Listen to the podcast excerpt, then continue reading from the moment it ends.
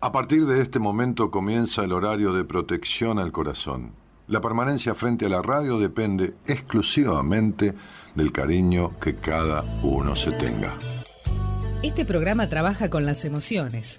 Cualquier semejanza con la realidad es tu responsabilidad, ya que solo vos podrás afrontar lo que fuiste, lo que sos y lo que querés ser ante un imprevisto impacto con ciertas verdades que desconocías.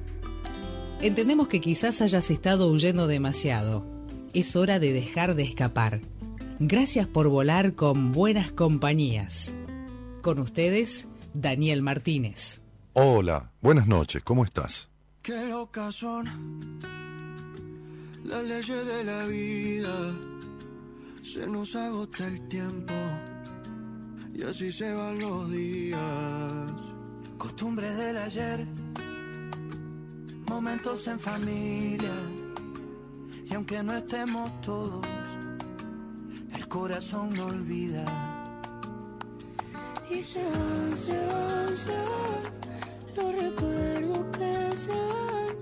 Lo que alguna vez vivimos juntos se nos pierde como gotas en el mar. Y si se trata de llorar, hasta la última lágrima.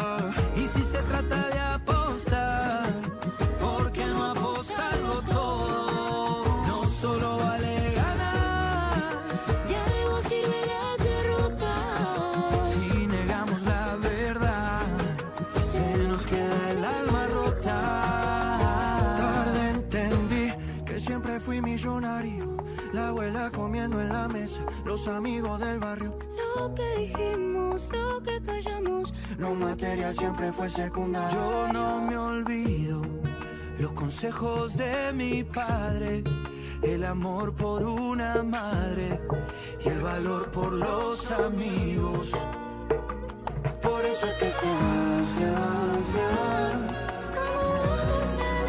Y si se trata de llorar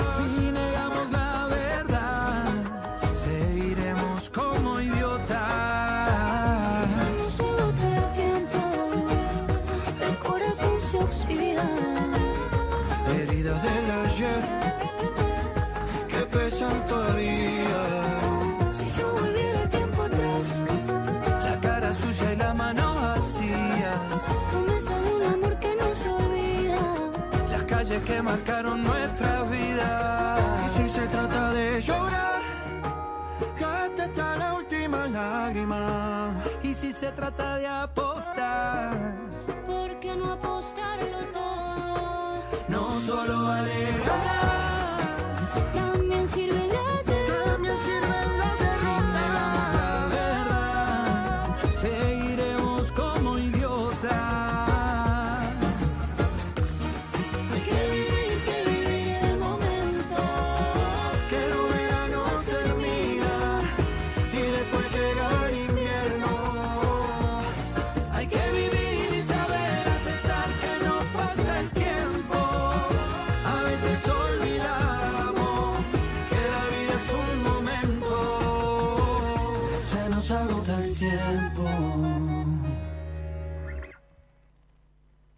¿Qué tal? ¿Cómo les va? ¿Cómo andan?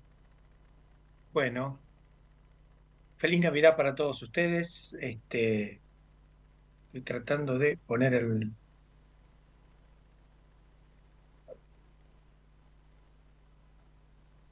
A ver.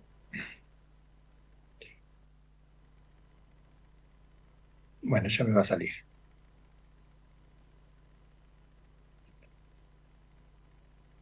Decía, este, qué bueno, eh, pensaba poder eh, proponerles, este, decía un poco en la, en la invitación, eh, invertir el, tal vez nuestra, nuestra mirada sobre, sobre el fin de año, y mm, hoy escuchaba tantos este, anuncios en la radio, yo escucho bastante radio cuando ando así en la calle, y mm, tantos deseos para el, el 2024, y a mí se me ocurría pensar, eh, ¿qué nos pediría el 2024 a nosotros? ¿No? Invertir un poco por ahí la línea de, pensamiento. Hay una parte que me sale oscura, Gerardo, ¿no? ¿Será? Voy a dar un poquito vuelta. A ver. Bueno. Espero que se vea bien. Si no, después cambio la posición de la compu. Me parece que sí, efectivamente es esta cuestión. Sí, está oscuro. Bueno, a ver. Paciencia. Voy a ver si puedo hacer una inversión acá. Dar vuelta a esto. Sí, perfecto. Poner esto aquí. Me van a dar una mano. Ahí. Y ahí pareciera que está un poquito mejor, ¿verdad? Sí, perfecto. Ahora sí, igual. Nada. Anduve buscando alguna otra posición diferente, pero evidentemente este, esta es la mejor. Decía, pensar con ustedes esta cosa de, de ¿qué te pediría vos el año nuevo? Porque le estamos pidiendo demasiado al año, ¿no? Y bueno, la idea un poco es este, qué le pediría a cada uno. Eh, y siempre estamos pidiendo, ¿no? Y bueno, ahí se me, se me ocurrieron este, palabritas que me rondaban, que daban vuelta, este, la idea de, de poder. Yo decía, este, que puedo poder, ¿no? Ya, ya voy a ver, charlando con ustedes, por qué, por qué se me ocurrió esto, ¿no? Que puedo poder. Porque no todo lo que me parece que puedo, puedo, ¿sí? Entonces, usando las, mismas palabras, este, por ahí me permito eh, trabajar un poco eh, este principio de realidad, ¿no? Bien. A bajar el volumen.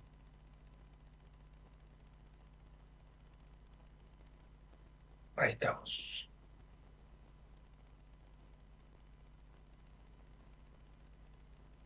Ahora sí. Bien. Decía, ahora va. Ahí está. Sí, estoy con. Con el celo y puedo leer cerquita los mensajes para no acercarme tanto a la copia. Decía, pensaba en la palabra mm, que podría es poder, ¿no?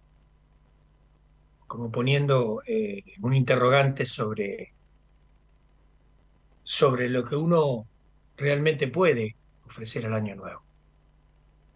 Este, y también pensaba en esta idea de pedir, eh, no en el sentido de pedigüeño, sino eh, pedir como una necesidad, es decir, como un acto de reconocimiento de que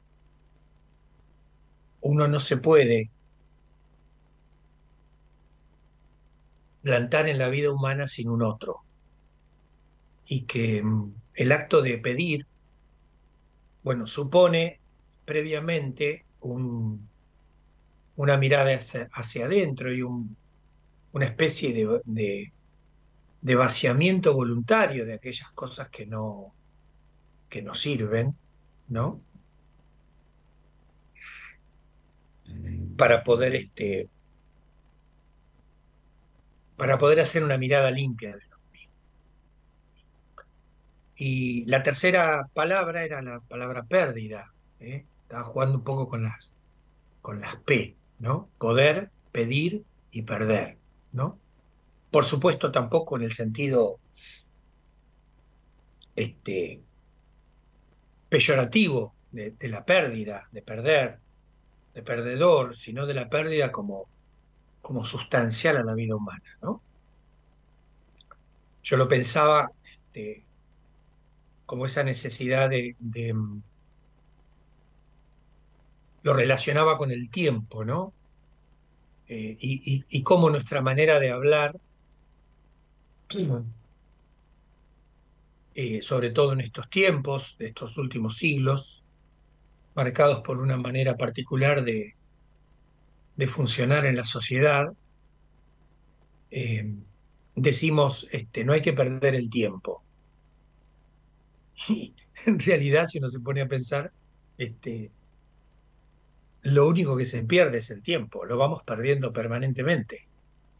Yo estoy hablando y ese yo que dije primero, antes de decir esto que estoy diciendo ahora, por ejemplo ahora, ya lo perdí. ¿no? Sin embargo, nos inventamos esas, esos trayectos, diría yo, anti, antipersonales, antihumanos, anti, anti todo, ¿no? Con palabras, no hay que perder el tiempo.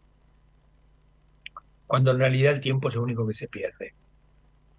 Este, por ahí uno tendrá que saber en qué invierte para que esa pérdida se transforme en algo importante para la vida de cada uno, ¿no? Entonces el acento está puesto eh, para compartir esta noche, no tanto en pedirle al año nuevo, al año 2024, que nos dé vaya a saber qué, por ahí vamos a ir charlando también cuáles son las expectativas de cada uno, ¿no? Pero en definitiva, este, me parece que lo interesante es, este, y con esta propuesta de invertir la, la, la oración, este, ¿qué me pediría el 2024 a mí? ¿Qué me pediría? A mí, en mi vida, en mi trayectoria, en mi historia, en mi andar, en mi confusión, en mis tropiezos, en mi búsqueda de la verdad o en mi o en mi andar boludeando por el mundo, este, en fin, tantas maneras de existir. Bueno, ¿qué me pediría a mí? ¿No? En el supuesto caso, y jugando un poco, este, hoy decía con mi terapeuta, este, eh, ¿cuándo, los adultos, ¿cuándo los adultos nos olvidamos de jugar? ¿No?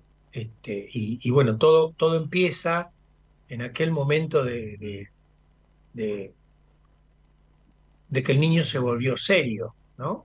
Es decir, se lo fue adultizando por ahí, en ese afán de, en ese afán de, incorporarlo a la sociedad o de incorporarnos a la sociedad, este, nos pasamos de rosca, me parece a mí, con la seriedad a tal punto que, este, que hicimos un niño tan, tan adaptado a la sociedad que, que el intercambio que le pedimos es que deje de jugar.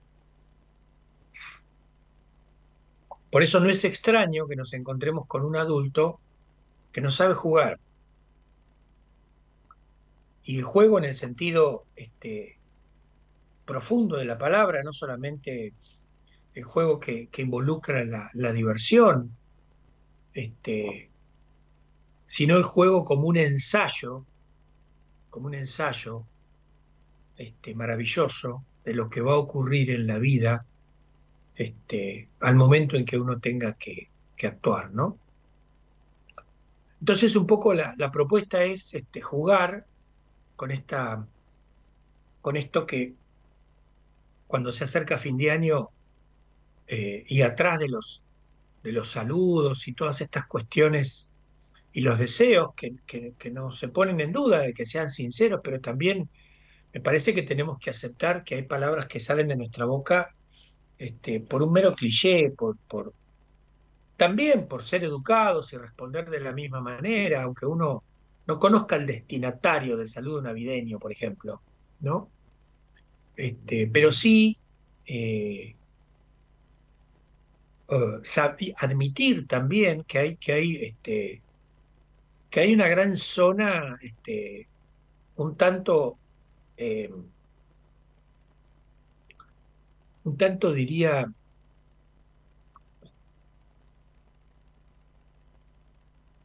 para la galería, ¿no? Para, para, para, para la tribuna, para el público. Eh, y en estos deseos, eh, donde siempre hay un otro interlocutor del deseo mío, que este año sea de prosperidad y que sea lo mejor para vos y que vuelvo a decir, eh, depende de a quién va dirigido y la circunstancia, seguramente está cargado de estos deseos que son este, profundos, ¿no? Pero también hay una sobrecarga, me parece a mí, de pedirle a un tiempo que está adviniendo por ahí de aquello que yo no estoy dispuesto a ceder ni un centímetro.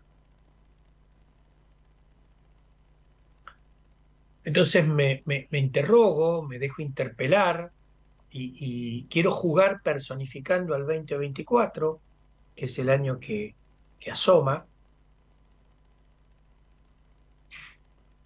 y dejarme interpelar, es decir, permitirle a ese año nuevo que viene que me pregunte a mí qué le puedo ofrecer.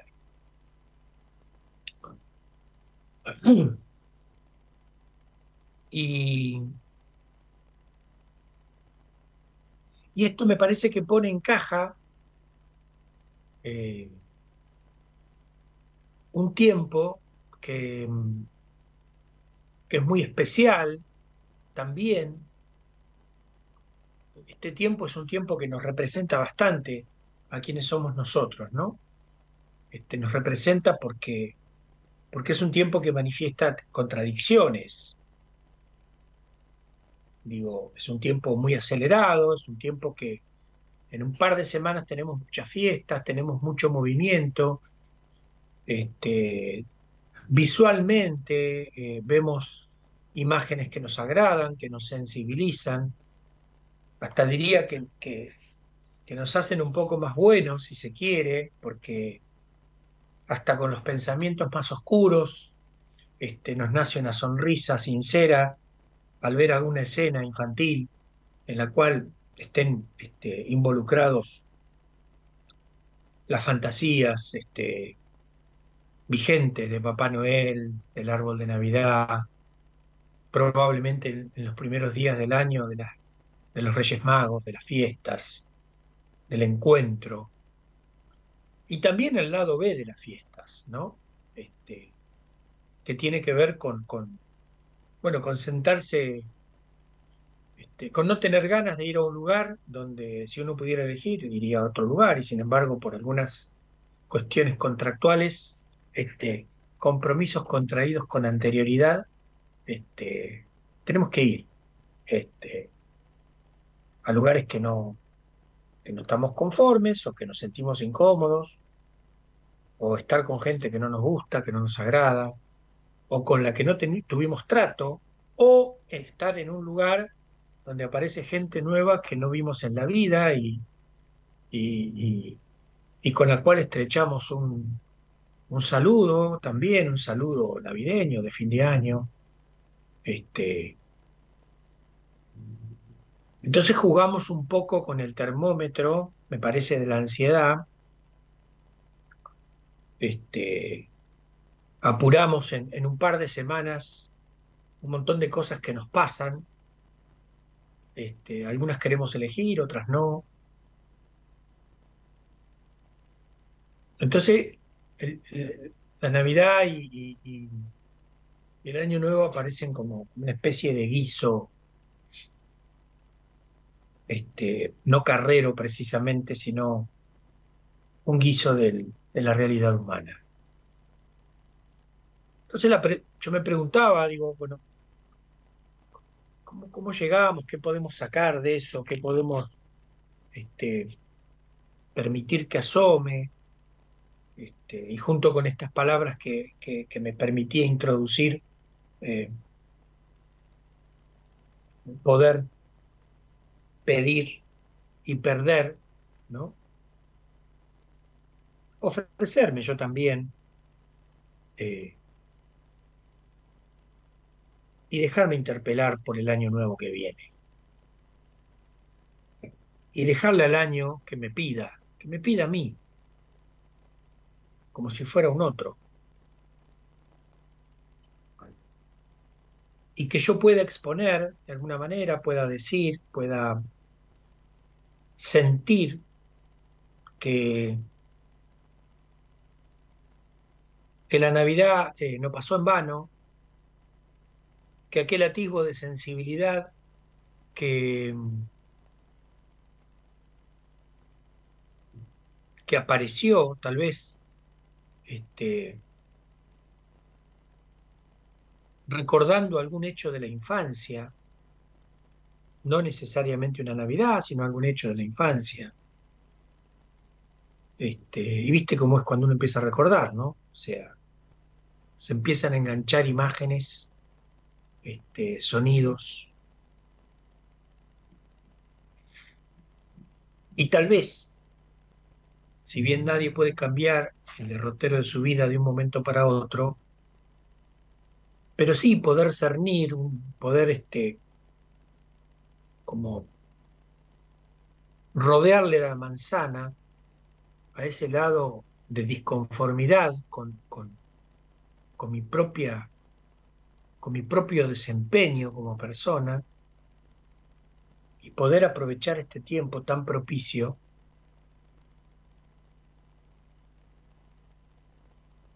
y permitirme jugar. Para empezar, jugar. Porque jugar no se le niega a nadie, porque raro en el ámbito del juego que, que todo el que quiera jugar no se le dé un lugar. Después se pueden pelear los niños por qué juego van a jugar. Este, pero normalmente el juego es tan, tan maravilloso que no distingue y acepta a todos, nos acepta a todos como somos, este, con lo mejor que podemos exponer y con lo peor que, escondemos, pero que también se muestra. Entonces, este, vuelvo sobre esta pregunta porque ya estoy eh, recibiendo Carlos Magrán, dice buenas noches, Enrique, saludos desde Paraná, buen año para vos, muchas gracias. Gabriela Candal dice buenas noches, Enrique, equipo oyente, feliz Navidad y mejor año para todos. Bueno, esto que estoy hablando, que no, está en duda, esto que dicen los oyentes, pero bueno, vamos un poco a ocultarlo esta noche, vamos a ver qué es lo que queremos este, traer de esta experiencia lúdica, como la propongo hoy, y dejar que el, que el 2024 nos, nos interpele a nosotros y nos pregunte, bueno, ¿qué traemos? ¿Qué podemos ofrecer? ¿No? Eh, decía un tiempo sensible, por esto que, que marcaba hoy de, inclusive eh, yo tengo un- una cuadra acá con familias con niños y, y eso se nota bastante, ¿no? Eh, juegos, el arbolito, los niños en la calle con los papás. Este, tengo algunos vecinos con nenes este, muy chiquitos que salen en el cochecito y los hermanos. Y la ventana, que en este caso está, estaría atrás de la pantalla de ustedes, la ventana de mi consultorio que da a la calle, está muy cerquita de la calle, ¿sí? Entonces, como estoy con la ventana abierta, para que entre la claridad, bueno, sé, veo el escenario del mundo que pasa por enfrente de, de mi casa, ¿no? Y escucho por ahí este, los comentarios de los niños, siempre maravillosos, siempre apasionantes, siempre este, el otro día pasó un nene que le preguntaba a la mamá este, si los, si Papá Noel le tenía miedo a los cohetes. Entonces, este, la mamá le estaba contando, bueno, que, que por suerte y que bien, la pirotecnia está un poquito disminuyendo, ¿no? Habrán visto por ahí este, acertadas propagandas de perritos con carteles este, en contra de la pirotecnia, porque realmente la pasan muy mal animales, no las mascotas. Este, pero bueno, en algún momento se nos ocurrió, bueno, yo he tirado cohetes, obviamente, ¿no? Cohetes más peligrosos y más ruidosos en algún tiempo. Hasta que uno va tomando conciencia de que hay una ecología que no, que no compromete solamente a la persona, sino que también tiene que ver con, con las acciones de la persona y qué capacidad de transformar este, uno va teniendo. Entonces, este, bueno, nada, a partir de los saludos que seguramente vamos a recibir, este, Carlos este, Magrán iba a transmitir por Instagram, pero metí el dedo acá en algo que no corresponde y no sé qué lío hice, pero me pierdo esta cosa de, de poder leer los mensajes sin encimarme en la compu. Entonces, bueno, permítanme por esta noche este, no trabajar con, no hacer el vivo con Instagram, ¿sí? Eh,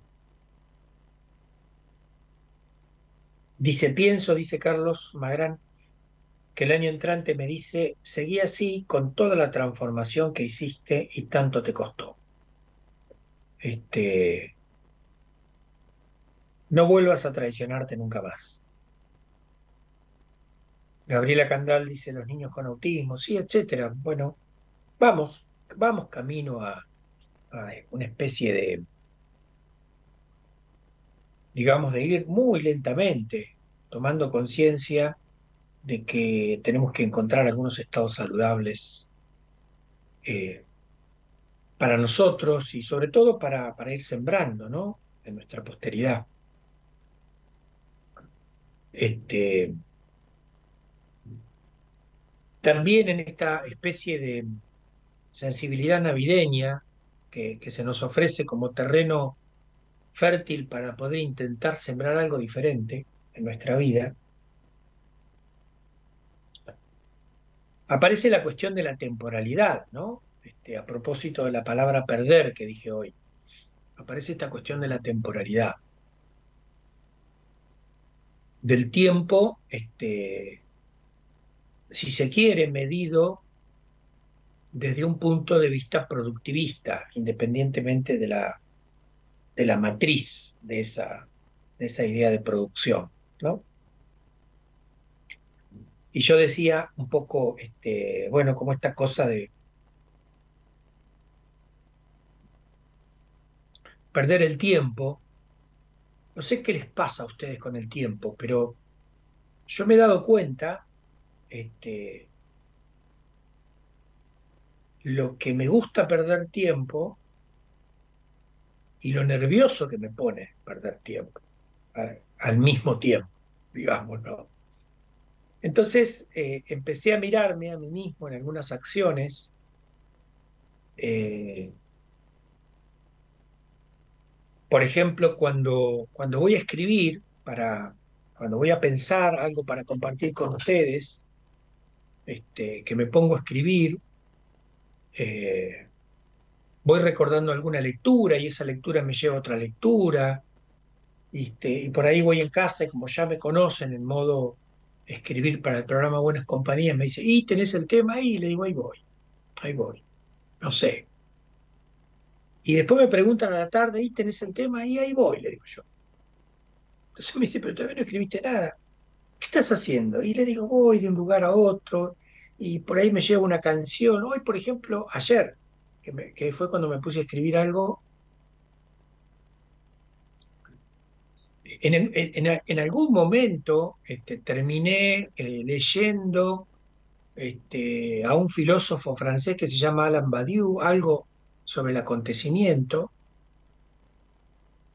no importa, pero a los dos minutos estaba leyendo la letra de un tango que se llama Fatal, o la historia de la fatalidad en el tango, es decir, eh, me doy cuenta que me voy derivando, ¿sí? Pero con mucha, con mucha, con, mu- con mucho saboreo, voy saboreando, me voy desviando, ¿no? Y voy anclando en distintas palabras que me llevan a otras, y después me puse a leer algo de Borges y este, y de ahí me puse a leer algo de Freud, y después me acordé de una, este, de un álbum de David Lebón que se llamaba El tiempo es veloz. En fin, quiero decir, este, la temporalidad es, es algo muy singular, algo muy de cada uno. Este, la palabra por ahí que lo, que lo podría graficar es, es- el tiempo es muy subjetivo, ¿sí? Como hemos eh, hablado en alguna oportunidad, ¿no? El tiempo del enamorado, ¿no? Que se escurre, que se escurre, ¿sí? El tiempo que se vive en una terapia intensiva, con todo el marco que tiene la terapia intensiva, de, de, dolor, de, de desesperación a veces, de, de impotencia. La terapia intensiva, digo, cuando hay alguien este, importante para uno en situación de estar internado, independientemente de lo que esté internado, pero... eh, y si bien yo ahora no uso reloj, eh, mm, hace bastante que no uso reloj, por ahí miro el tiempo, bueno, por la act- actividad, ¿no? Prefiero mirar el celular para ver qué hora es o, cuánto me falta, si estoy en clase o lo que sea, ¿no? Este, pero digo, el tiempo de la terapia es un tiempo que, que viste que no pasa nunca.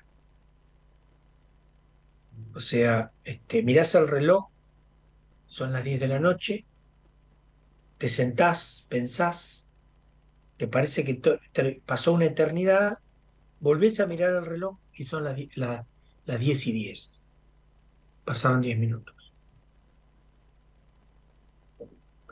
Y en el caso de la terapia, sabés que tenés que quedarte ahí porque tal vez, qué sé yo, a las 11 dan un parte médico, en fin.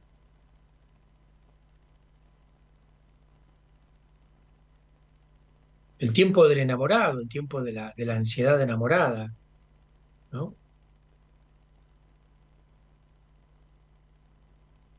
Que, que no hay tiempo, se te va desesperadamente, ¿no? De las manos. Este, digo, el tiempo es tan subjetivo, ¿no? Eh, Borges lo sabe relacionar al olvido, ¿no? Este, como la, no sé si lo dice Borges, pero digo como, que la verdadera cara del tiempo es la capacidad para poder olvidar. El tiempo en la terapia. Este, que, que forma parte de la discusión este, importante, una discusión que no es menor, que uno va tratando de... ¿Cuánto dura el tiempo con un terapeuta? Eh, ¿Una hora? Y depende de dónde lo mires. Porque si uno como paciente en los primeros 30 minutos o 20 minutos, suponte, este, aparece a partir de- de- del discurso, a partir de- del recuerdo, de aquello que forma parte del nudo de esa sesión. La pregunta es, ¿para qué seguir agregando palabras que vayan entorpeciendo aquello que apareció con claridad. ¿No sería mejor este, cuando uno llega a ese momento? No siempre sucede, pero a veces llega, a veces aparece un fallido, ¿no? Eh, y uno tiene la tentación de esta cosa productiva del tiempo, de aprovechar el tiempo, este, que muchos pacientes suelen decir a veces, este, ¿cómo? ¿No es de una hora? ¿Cuánto dura? Y quieren exprimir esa hora y uno lo entiende, ¿no? Porque, ¿Por qué lo entiende? Bueno, porque está, está viviendo una época en la cual el tiempo está medido de esta manera únicamente. Entonces, aquella sesión que podría haber ser- servido para, para aclarar, para encaminar, para parir, para, para rodear, para, para poder ubicar, para producir un, corte importante en la, este, en la mirada de ese sujeto que busca este, reencontrarse o encontrarse con su verdadero deseo, como lo quiera llamar. Bueno, este, todo lo que sigue después y todas las palabras dichas van ensuciando, van poniendo piedras en la claridad este, dicha inmediatamente anterior. Entonces, ¿qué es el tiempo? Y uno lo entiende, ¿eh? Este, pero bueno, hay gente que no se puede sustraer a esto y, le cuesta mucho tiempo discutir, eh, perdón, discernir sobre, sobre la importancia de la palabra subjetiva, dicho en un, en un espacio tan particular como el espacio de la terapia. Este, tampoco este, el extremo de ir a un- una sesión que dure cinco minutos, pero en honor a la verdad, si tengo que ser coherente con lo que acabo de decir, podría suceder que en los primeros cinco minutos de una sesión se diga algo que haga que la interpretación o la intervención del terapeuta diga, mira, nos vamos a quedar acá. ¿No? Bueno, esto cuesta mucho, inclusive es un trabajo que nos cuesta a nosotros los terapeutas también, ¿no? Estar atentos en esa atención flotante. Estar atentos en ese flotar de la atención para poder pescar estas, estas este, pequeñas luces que van apareciendo en el decir del paciente y que hay que tratar de conservar para que haga fruto esa sesión. Y, seguramente, eh, si hay algún terapeuta escuchándome, le habrá pasado que el terapeuta se da cuenta que no hay que seguir, pero resulta que hace 15 minutos que se sentó. Entonces, ¿cómo le explico? Bueno, es un trabajo de tiempo, ¿sí? De un tiempo productivo, de un tiempo de, de siembra, diría yo, para, para sopesar la palabra productivo entre el paciente y el terapeuta para dar a luz este, un sentido, es decir, una orientación, una, una dirección. Dice Carlos Magrán, pienso que el año entrante, ah, ya lo leí. Eh, Gabriela Candal dice, efímero es un cuento de mi autoría que encierra pasajes filosóficos existencialistas. Algún día lo compartir, lo compartiré, claro. Quise decir, bueno, qué bueno. Este, compartir, bueno, te salió, Gabriela, te salió el, el ahora, ¿no? Te salió compartir. Porque compartiré es, bueno, vamos a ver qué pasa.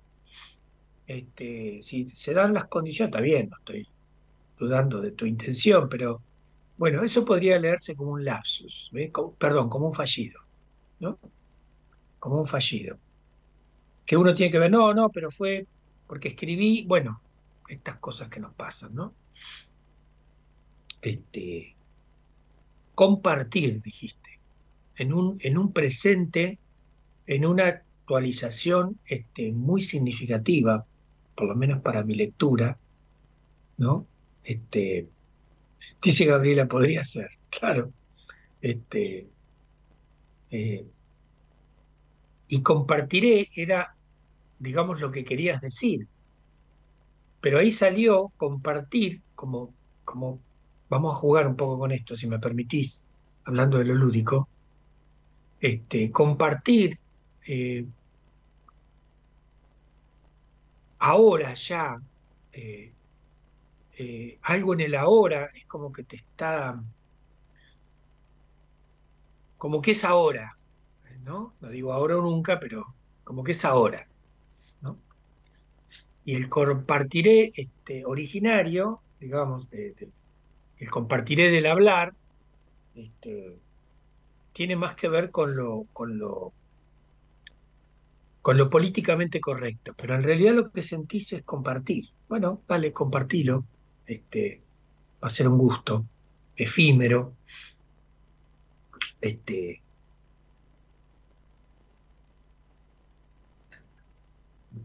eh,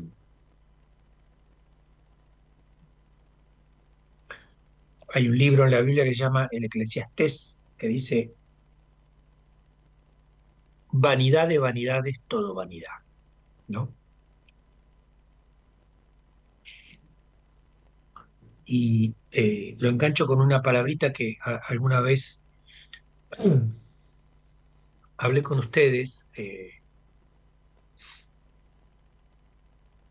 que es la palabra eh, momento oportuno, tiempo oportuno, que, que se dice, en, en griego se dice kairos, ¿no? Eh, eh, el, griego, el, el lenguaje griego clásico distingue entre cronos, que es el tiempo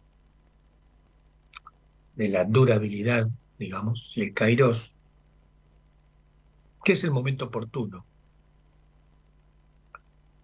que es este como la oportunidad de, como que se dan las condiciones, ¿no? Y en este sentido, vuelvo sobre algo que decía al comienzo, eh,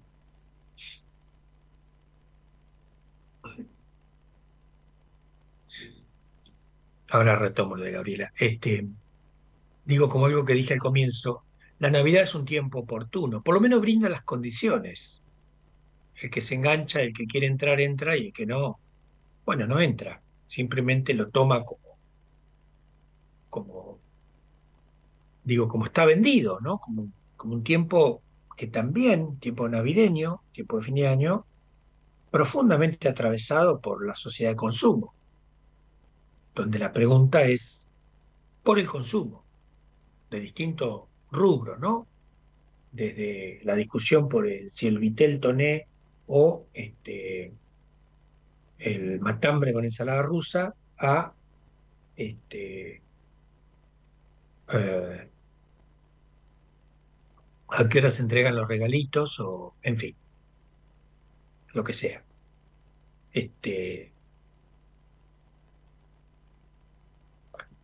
y, digo, rescato el tiempo navideño en el sentido religioso, en el sentido amplio, quiero decir, por todo lo que genera, por todo lo que transmite al sujeto, a nosotros. Este, nosotros estamos hechos, bueno, sigo con Borges, ¿no? De olvidos, ¿no? El recuerdo como, una manera de nombrar al, al olvido, ¿no? Es posible recordar porque es posible olvidar. Si lo pudiésemos olvidar, este, creo que en ese horizonte está el personaje Funes el Memorioso, ¿no? Eh, digo, pero también hemos, hemos este, hablado del recuerdo como, volver a pasar por el corazón, pero digo, un tiempo sensible y que genera sensibilidad y que, que conecta con, recuerdos propios de la infancia, de lo que tuve o de lo que no tuve, de lo que padecí o lo que disfruté, pero recuerdo al fin. ¿Qué vuelve a traer, eh, así ya en un lenguaje este, más bien este, psicológico, o, si se quiere, de, alguna escuela psicoanalítica, a modo de repetición aquello que no se pudo transitar este, favorablemente, ¿no? Y, y también es un tiempo que, como decía, como decía hoy, este, uno eh, se encuentra en circunstancias que si hubiera sido por uno no las hubiese elegido, no, todas, pero digo algunas, ¿no? Este, eh, como encontrarse, decía hoy, con, con gente que nunca se cruzó en mi vida y de repente lo tengo sentado en una mesa de Navidad. ¿Por qué? Porque hay un amigo que invitó. Bueno, no importa, si está bien o está mal. Estoy hablando de eso. Digo, voy al hecho, ¿sí? Y donde estoy diciendo feliz Navidad a una persona que ni, ni vi en mi vida, ¿no? Pero eso, ese saludo, digamos, eso que estoy haciendo yo en ese momento, va de la mano de un recuerdo infantil, también va de la mano de las, recién hablaba de las presencias, eh, agradables o no, pero también de las ausencias, ¿no? Este, de los que no están, porque no están, independientemente de la razón por la que no están, de gente que de- debería estar, pero, pero hace mucho tiempo que ya no nos comunicamos, entonces no están.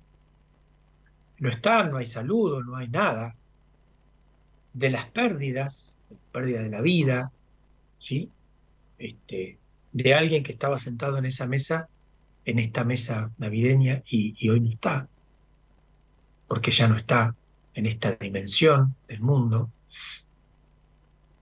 Eh, por eso de- decía el gran guiso navideño, ¿no? O sea, hay un poco de todo y que me moviliza porque no se vuelve a vivir una escena semejante y creo, esta es una lectura que hago yo, que no sucede lo mismo este, en la, en la Semana Santa. Creo que es otro espíritu. Pero bueno, ya este, lo hablaremos cuando, cuando por ahí me toque algún programa cerca de la Semana Santa. Bueno, nada, bienvenidos a Buenas Compañías. Se hizo muy larga la introducción, pero nada, este, contento de estar acá con vos, contento de compartir esto. Este, esto que quiere ser una pregunta, eh, quiero, quiero que nos pongamos, quiero que nos pongamos, no, quiero proponerte ponernos en modo siembra, este, en modo este, remover la tierra, a ver si, si la semilla que podemos sembrar cada uno de nosotros, porque de eso se trata esta noche, de esto quiero proponerte, qué semilla puede sembrar cada uno de nosotros. Eh, porque la onda es qué le puedo dar al 2024, no al revés. No le quiero pedir al 2024 en esta oportunidad. Quiero que el, que el 2024 me interpele, me encuentre ofreciendo algo, me, entre- me encuentre metiendo la mano en el bolsillo, metiendo, me, encuentre abriendo la bolsa y compartiendo qué es lo que tengo para dar. Este, no un algo, este, no materialmente solamente, también podría ser, ¿no? Pero, ¿qué es lo que puedo ofrecer? ¿Qué es lo que puedo compartir? Para usar la palabra de, de Gabriela, que, que dice que ama a Borges. Este, y, y preguntarte, bueno, ¿qué te parece que, que podés ofrecer al, al, al 2024 vos? ¿no?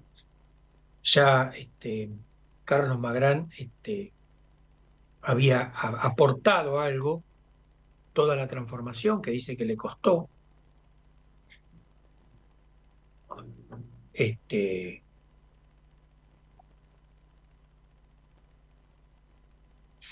y,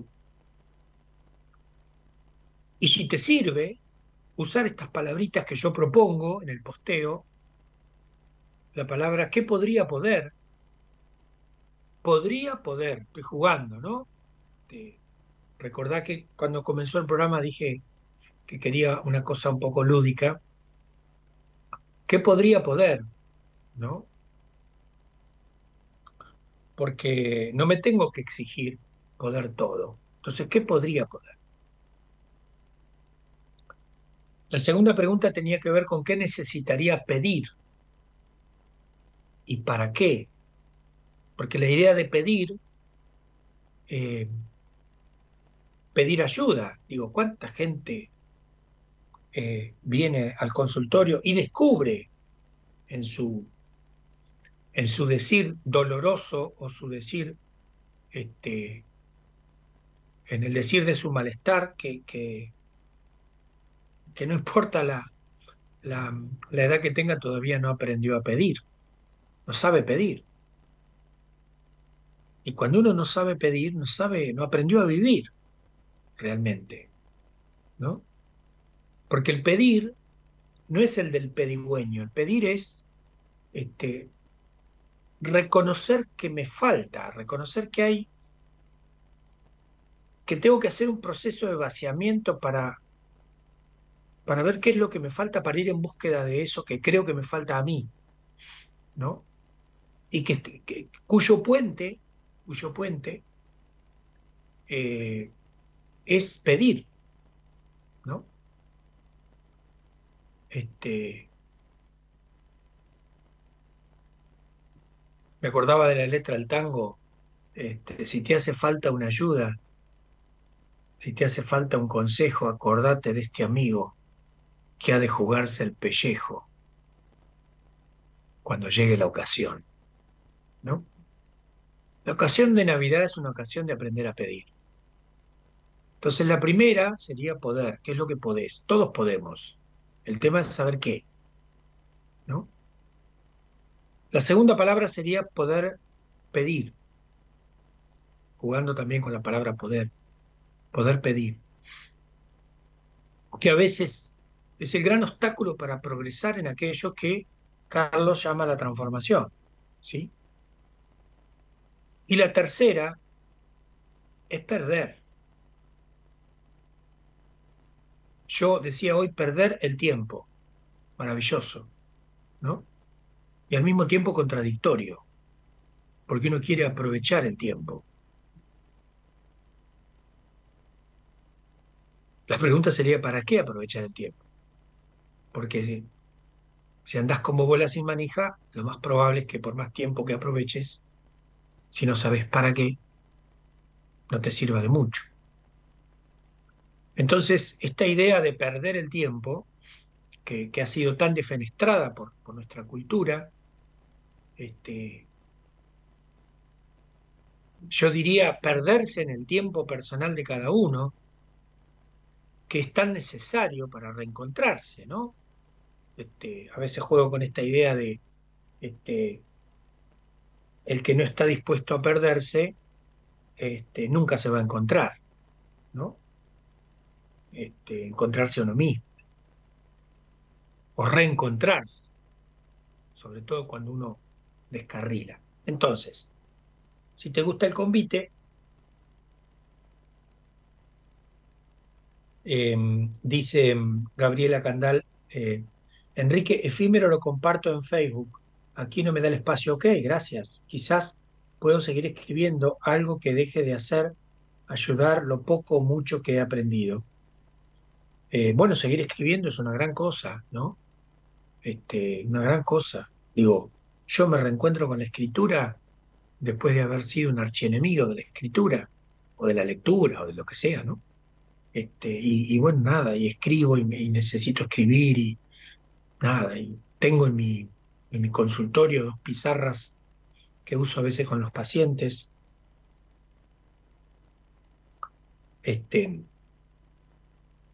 entonces, si te gusta el convite, llámanos al 54911 3103 6171. Este, y obviamente, eh, si querés salir al aire, te comunicas acá y desde producción, está Gerardo, este, te van a llamar para, para que salgas al aire y conversemos. Este, Y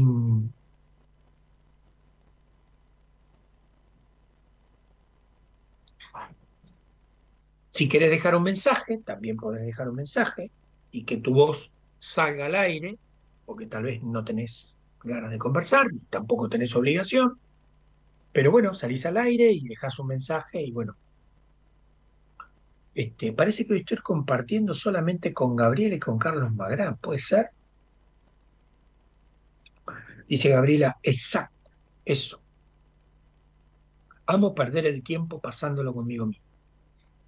Bueno, este, yo había seleccionado algunas canciones que me parecen in- lindas, no sé si lindas. Este, así que te voy a pedir, Gerardo, que pongas la primera canción. Y está.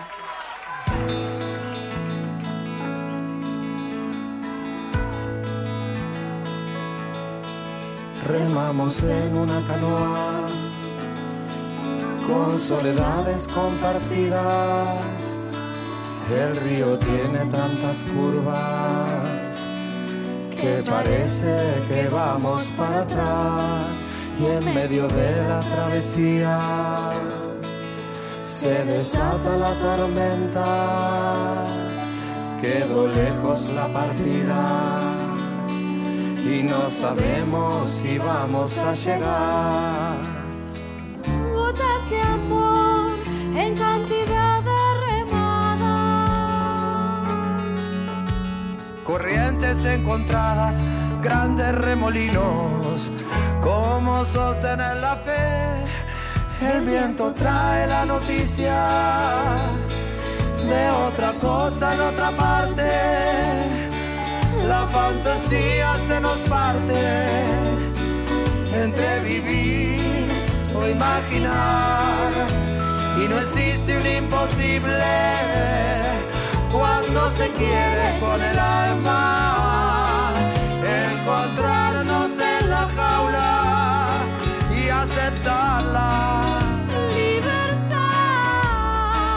Gotas de amor en cantidad de remadas. Vientos encontrados, rayos que nos parten. ¿Cómo sostener la fe?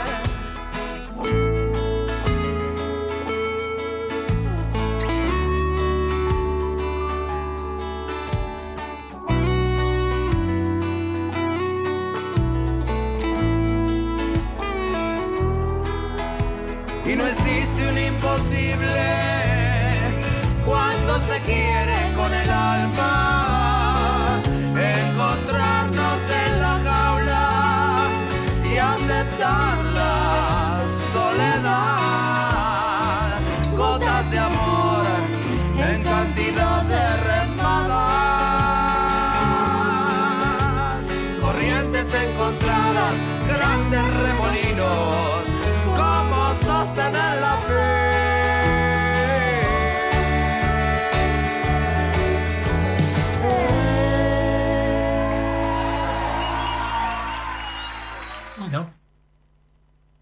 escuchábamos a, Gustavo Cordera en esta canción que se llama Remamos. Me parece que la idea, bueno, la letra es muy buena, ¿no? Y la idea de, de poder, eh, hay que remarla, bueno, viste, que este, apareció o fue apareciendo entre nosotros eh, esta idea de, de remar como una cosa de, bueno, de convicción, de, al mismo tiempo de, de cierta precisión, ¿no? De esfuerzo, ¿no? Este, esfuerzo que es este, aquello que tiene que ver con, con, con nuestra con nuestra acción, con nuestra actividad, con nuestra, con nuestra manera de presentarnos al mundo de una manera activa y no pasiva, es decir, este, no solamente sentirnos protagonistas, sino ser protagonistas, ¿no? Armar nuestro propio, nuestro propio guion. Y la dificultad de ser uno mismo en esta, en esta cosa de, de remar, este, que tiene que ver con, con esta frase de remar en el dulce de leche, ¿no? Que, que no tengo duda que es una frase salida de estas tierras, porque, porque coincide, ¿no? Coincide totalmente con nosotros, remar en el dulce de leche, o sea, eh, como una especie de deporte argentino este, que merecería un mundial, ¿no? Remar en el dulce de leche, porque remamos en dificultades este, permanentemente, ¿no? Este, casi como un esfuerzo, como demasiado esfuerzo, ¿sí? Eh, entonces, me llamaba la atención porque estaba recién tomando las, las canciones que elegí, había elegido este, Remamos, que canta Gustavo Cordera, con, con, una, con una vocalista que no recuerdo el nombre, Sanar, que es una canción que elegí de Ricardo Mollo, que me parece muy preciosa la letra, Zona de Promesas, este, que es una de Gustavo Cerati, ¿no? Gustavo Cerati, Gustavo Cordera, 2G y 2C. Y después me di cuenta recién que la otra canción que elegí fue Influencia de Charlie García, que es una versión de Charlie García, porque el tema es de Todd Rangren. Este, y Charlie empieza con C y también está la G.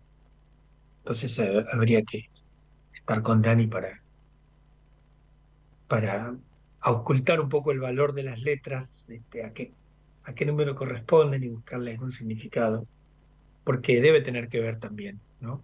Con estas canciones que elegí, así, porque me parecía que, que podían estar. Martín Cueto dice, ojalá remáramos en dulce de leche, por lo menos habría que comer.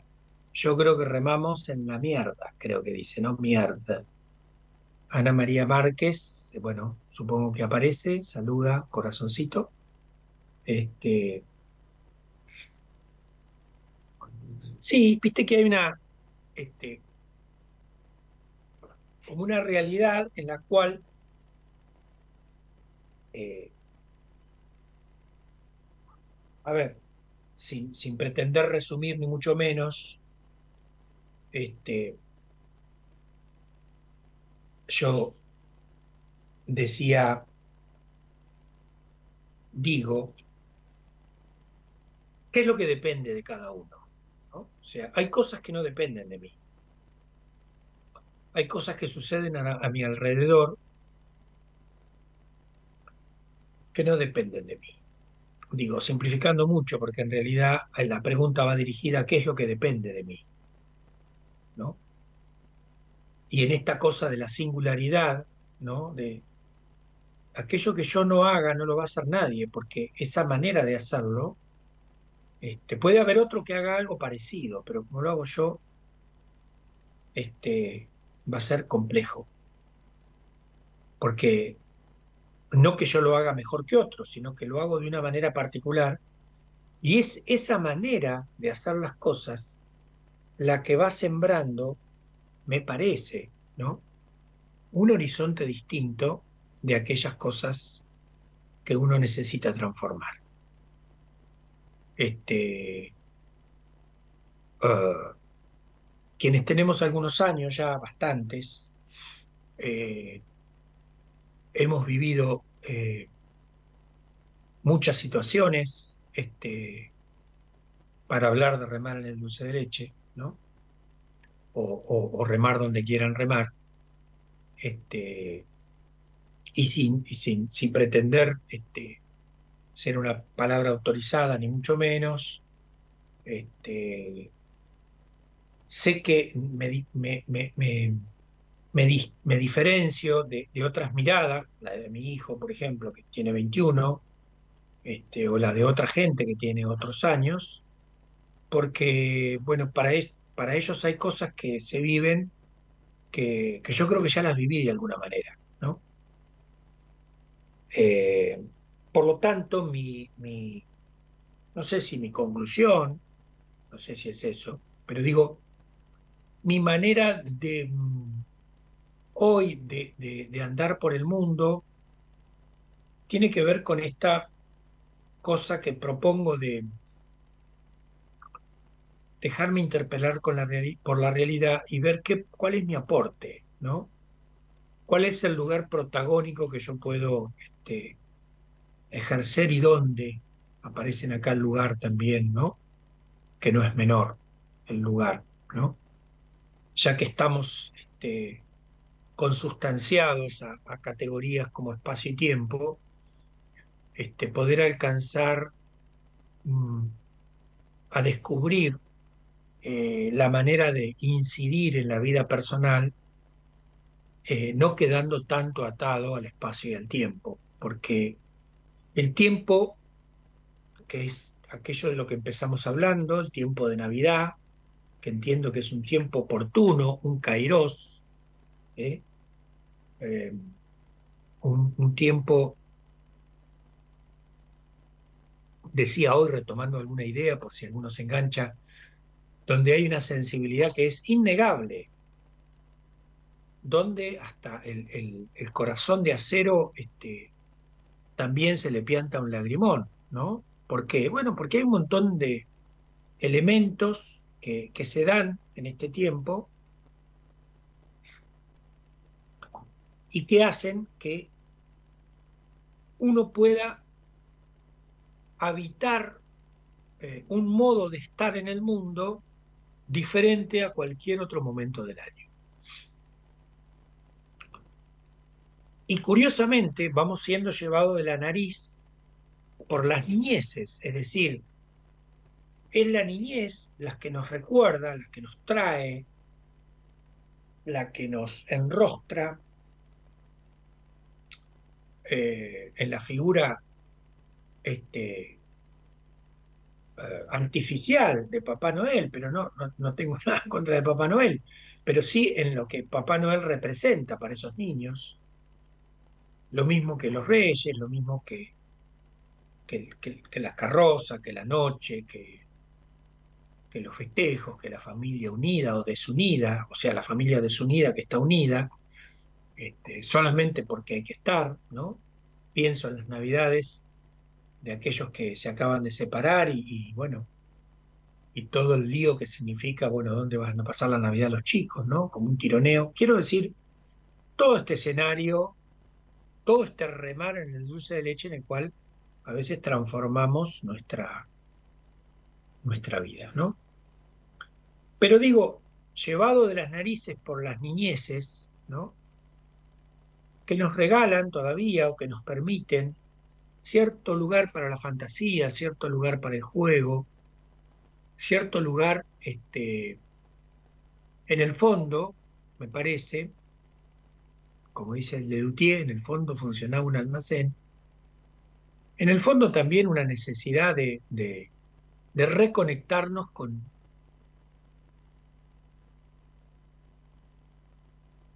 con aquella persona que, que jugaba, y porque jugaba tenía un plus de mirada respecto del mundo que lo rodeaba.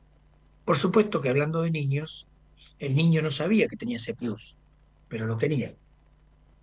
Pero nosotros los adultos, a la luz de este, el camino recorrido, más allá de los aciertos y desaciertos, retomar un poco esa, esa cuestión lúdica, ¿no? Y, y dejarnos llevar por los renos, por Papá Noel, por las bolsas. Recuerdo, hoy nos recordábamos con mi compañera, cuando mi suegro se, se disfrazaba de Papá Noel, este, y ya habían acordado este, en Claypole con, con los vecinos, este, era en ese momento un barrio o, una, una cuadra, un, sí, unas cuadras, donde había mucho, mucha familia con niños. Entonces, este, las familias le acercaban en el día a mi suegro, este, Enrique también, se, lla- se llamaba, se debe seguir llamando, ¿no? En mi, en mi, en mi creencia. Este, eh, le traían los, juguetes y él a las, un poquito pasadas las 12, después del brindis, iba a una pieza, se ponía el traje de Papá Noel y todos los regalos que le habían dejado los vecinos y salía al barrio. Y yo no, lo vi muchas veces, pero digo, la mirada de, de ese tiempo no me la voy a olvidar. Este, todo lo que todo lo que vi en esos ojos, en esos niños, este, bueno, y todos sabemos que es un juego, y todos sabemos, pero qué bueno, qué saludable, qué sano dejarse llevar un rato por esos niños, con esa ilusión, con esa... Y que estaba más allá del regalo, ¿se entiende? O sea, era un mundo de fantasía que en algún momento perdimos de vista, le quitamos la vista a esa cuestión lúdica y con la cual, por otra parte, venimos al mundo, ¿no? Por eso hoy decía con mi terapeuta, nos preguntábamos en qué momento dejamos de jugar, ¿no? Y creo que ahí viene, este, si, se me permite, este, el dislate.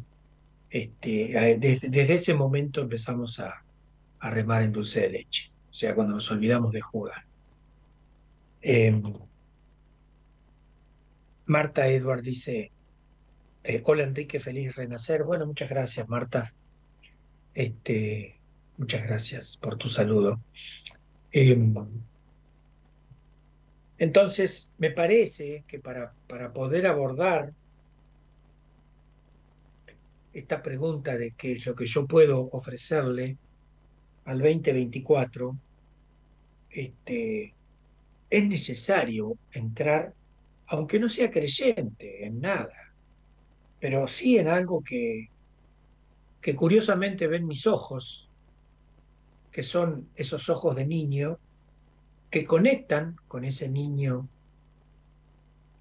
que, que fui y ojalá lo siga siendo, porque me parece muy difícil, esto lo, lo conversamos y lo compartimos mucho con los pacientes en la terapia, ¿no? Cómo cambia la historia cuando, cuando ese paciente se permite que algo de lo lúdico toque su vida, ¿no?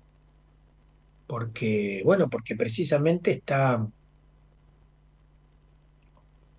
está como programado, más allá de la dolencia que, que lo aqueje y que lo trae a la terapia, está programado para, para tener respuestas a todo lo que lo interpela, pero todavía no se empezó a hacer preguntas. Entonces, este, buscar respuestas sin hacerse preguntas, el precio que hay que pagar es que compramos las respuestas que otros dieron. La virtud de preguntarse, de interrogarse, de interpelarse,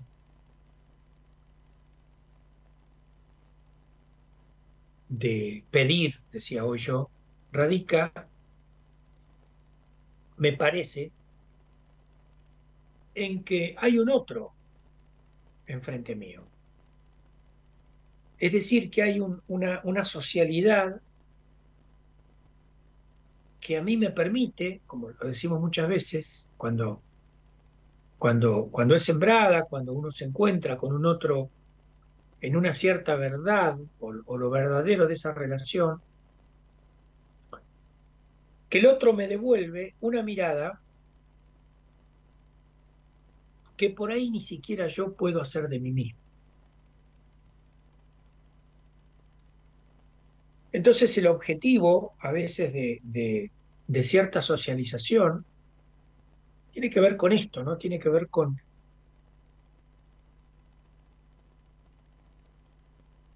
con que el encuentro con un otro desde un lugar muy humano, inclusive aunque sea alguien que no conozco mucho,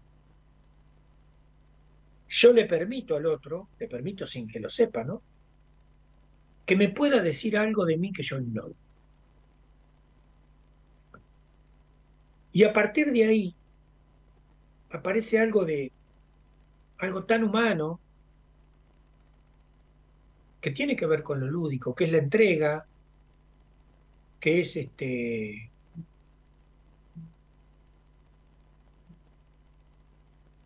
la confianza por oposición a la desconfianza.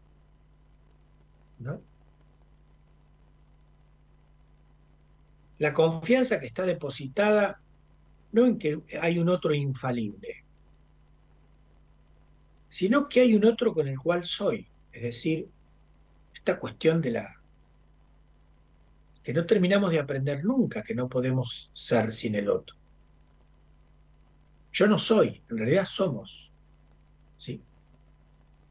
Este, como decimos, estoy siendo. ¿no? Entonces, retomando un poco esta, eh, esta idea de que yo había propuesto, bueno, ¿qué tengo para ofrecer en este año? O mejor dicho, ¿qué tengo para ofrecerle al año? Eh, también es una invitación a jugar, ¿no? Porque seguramente desde, desde cierta este, eh, historia personal eh, y recorrido personal, uno por ahí no se anima a descubrir ese potencial que sigue vigente en uno, pero que por alguna razón uno no, no deja abrir, no deja salir, ¿no? Este, entonces la Navidad trae esta, esta especie de, de saludable inocencia que, a la cual deberíamos este, entregarnos por completo, cerrar los ojos y, entregarse a otro, como cuando nos entregamos en distintos momentos de la vida, ¿no? Este, cambiándole eh, los pañales a, mi nieto eh, Cruz, que nació el, ahora el 2 de, diciembre, en esa manipulación, ese manipuleo del pañal, del cuerpo, de la entrega, de la confianza, ahí está sembrado, me parece a mí, este, algo que no pierde vigencia nunca. Porque ese pañal eh, cambiado con apenas 10 días de vida, por ahí, perdón el principio de realidad, pero es el mismo pañal que o porque se lo tenemos que cambiar a un adulto o porque nos pueden llegar a cambiar a nosotros cuando seamos adultos y necesitemos de un pañal. Y si uno no ha experimentado, no ha vivido, no ha, no ha sembrado esta actitud de, los ojos del niño que, que dice Gabriela, ¿no? Gesto auténtico, el asombro en los ojitos de los niños, que se entregan a esa magia, que el adulto sabe que es artificial, pero al mismo tiempo quisiera creer que es verdad, ¿no? Y debería permitírselo, ¿no? Este, entonces me parece que aparece esta cosa de correr un poco el eje de, nuestra, de, nuestro, de, nuestro deambular por el mundo a veces, o de remar, para usar una palabra que, que dijimos hoy, este, que no es otra cosa, y por eso el sufrimiento, de sufrir, de padecer dolorosamente y enfermarse a veces por el control al que estamos permanentemente impelidos, ¿no? Estamos como arrojados a controlar.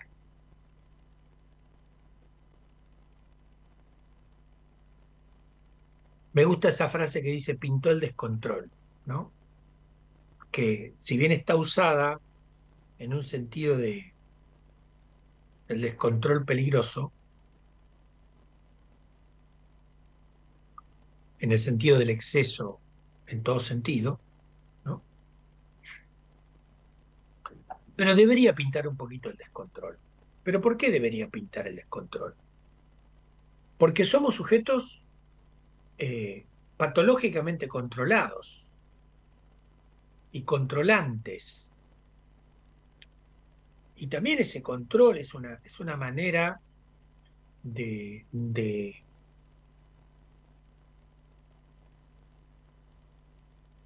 de no brindar lo más genuino de uno. Que vuelvo sobre esta idea porque la porque me sostiene, digamos, iba a decir creo, pero bueno, la creencia, qué sé yo, es algo tan particular, pero digo, me sostiene que es la idea de que de la vigencia, de la singularidad, y si querés usar esta palabra, este, de la magia personal de cada uno, que es la única que permite que transformemos nuestra realidad. Entonces, este,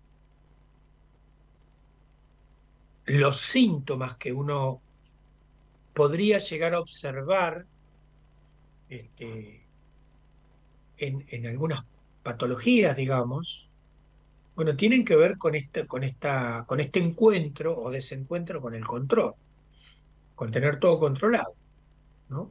Cuando,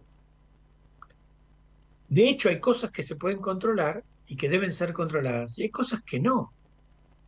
Hay cosas cuya palabra que va de la mano es la palabra aventura, es la palabra arriesgarse, que fue el último encuentro que, que compartimos. Este, podría ser ponerle un poquito de condimento este, distinto al- a, lo que, a lo que nos alimenta. Pero bueno, hay una necesidad de control que nos enferma. Entonces, en ese sentido, pintó el descontrol sería corrernos de esa actitud controladora que nos quitan los ojos navideños del niño, que nos sumergen, gracias a esa escena de este tiempo tan sensible, en la magia personal que probablemente cada uno de nosotros olvidó.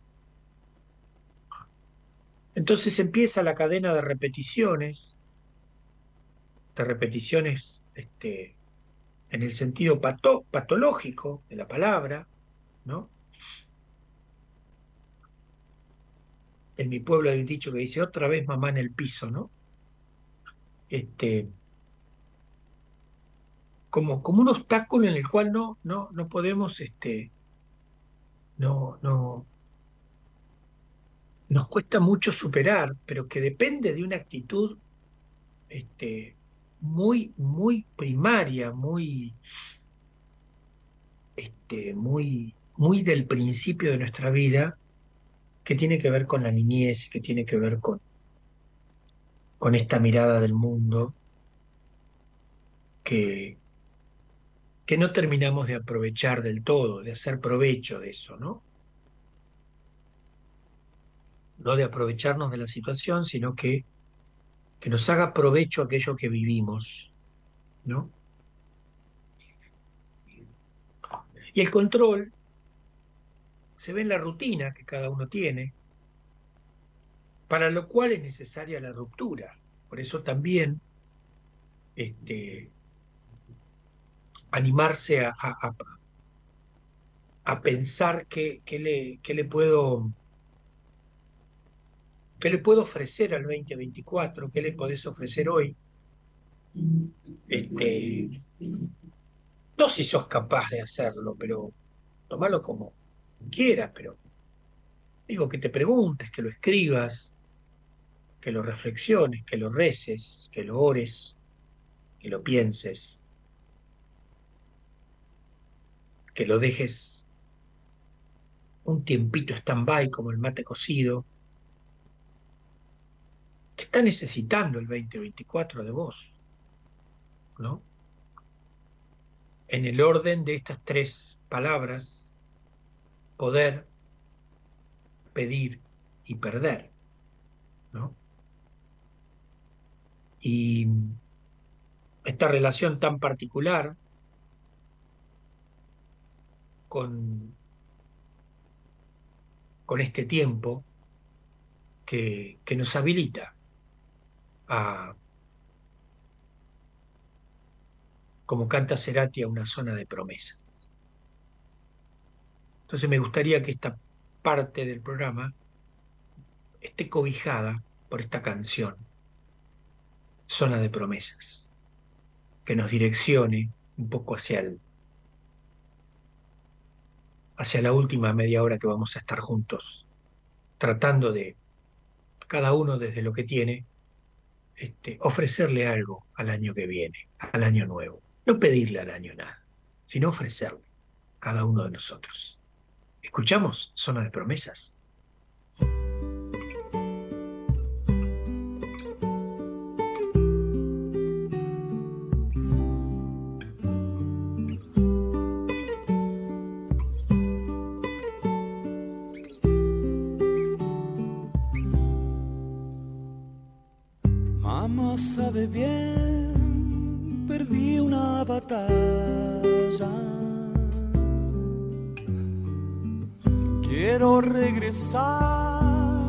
Solo a besarla.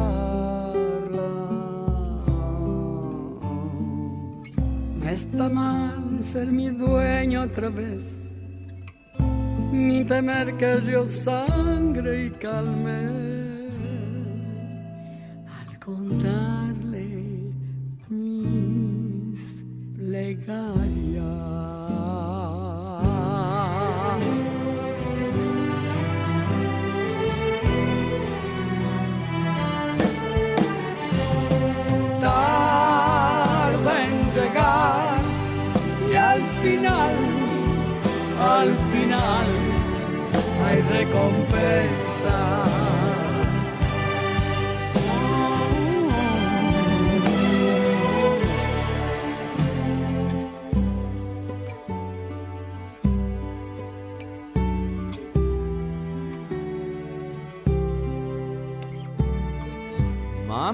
Sabe bien, pequeña princesa.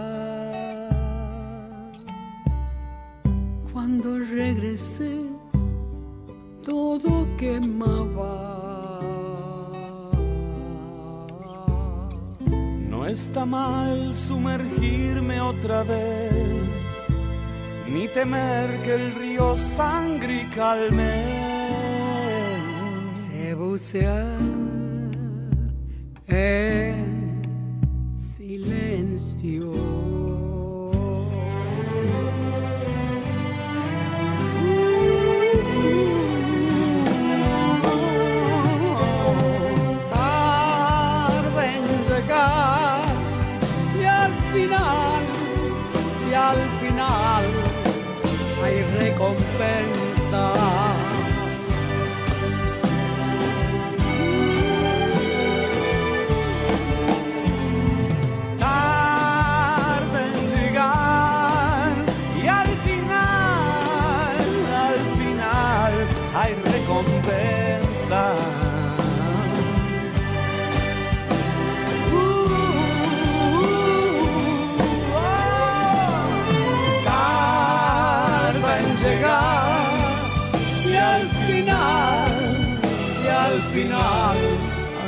recompensa.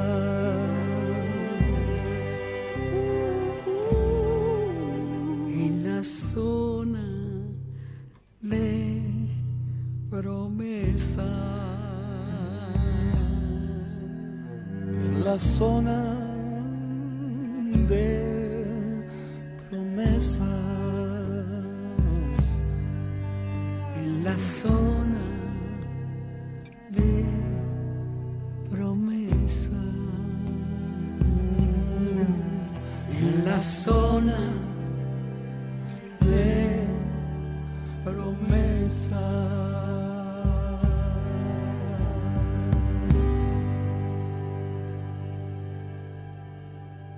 linda la versión, ¿no? De Mercedes Sosa y Gustavo Cerati, Zona de Promesas. Eh, los acentos que uno pueda poner, va, que yo pueda poner, eh, qué sé yo, por ahí alguien se engancha con tarde en llegar, digo, que por ahí iría de la mano de remar en dulce de leche, en fin, cada uno va este, poniendo el acento donde, donde su ojo le permite ver, ¿no? Y esta zona de promesas a mí me suena como, me gusta la palabra promesa, no por el objeto de lo que uno promete, sino por la ventana que se abre, ¿no? Eh,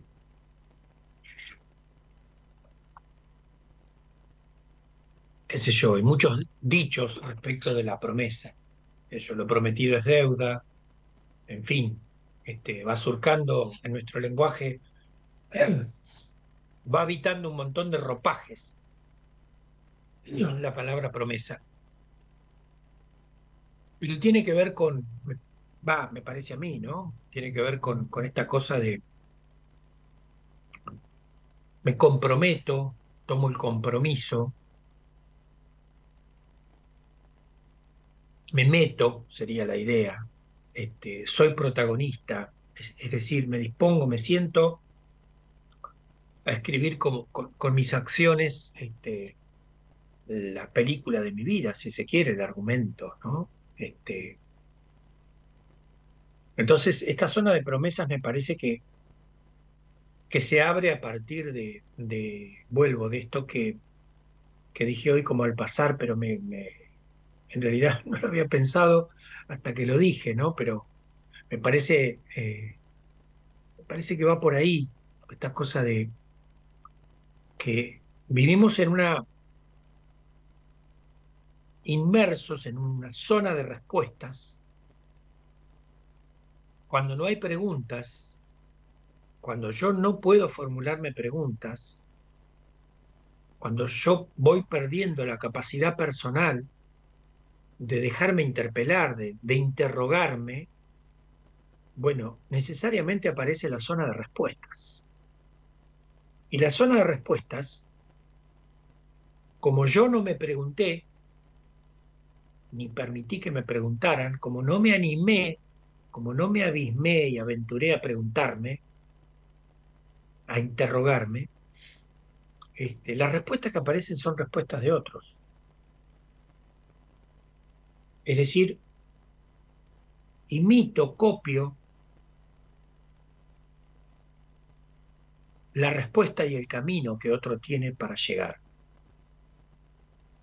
Pero el precio es que yo quedo al costado del camino, porque eh, evité hacerme la pregunta.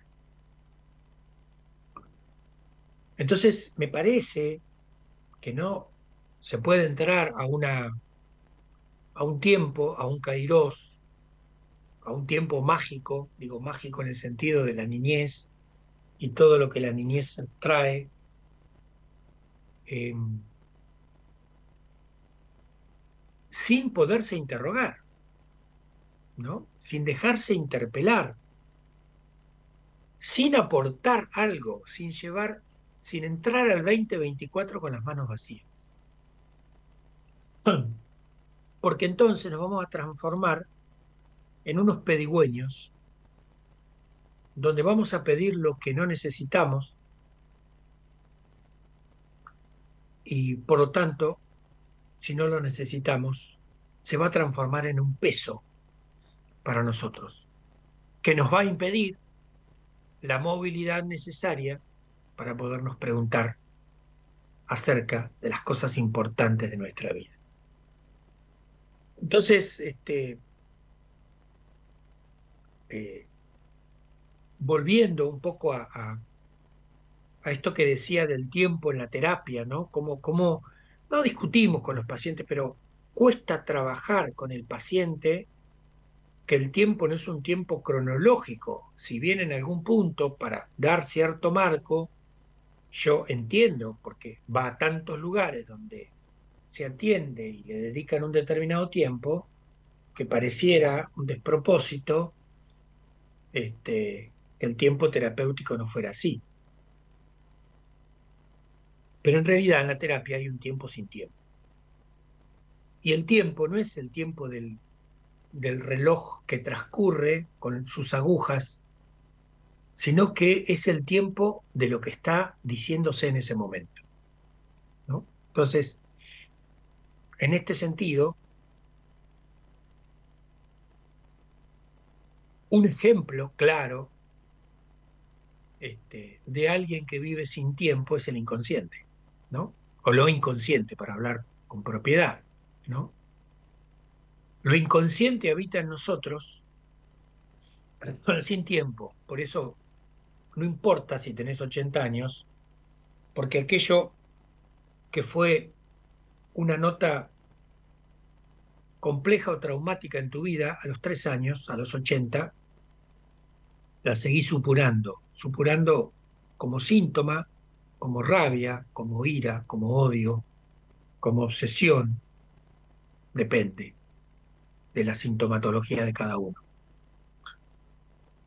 Por eso este, la preocupación del proceso terapéutico en relación a, a un tiempo que no es cronológico, a un lugar donde en realidad el cliché, eh, el, tips o los tips que se puedan decir, o el lugar de exprimirle respuestas al terapeuta, es tan improductivo cuando el propio paciente no puede formularse una pregunta. La pregunta es, eh, es la, única que nos permite perdernos para cuando uno se pregunta, pierde.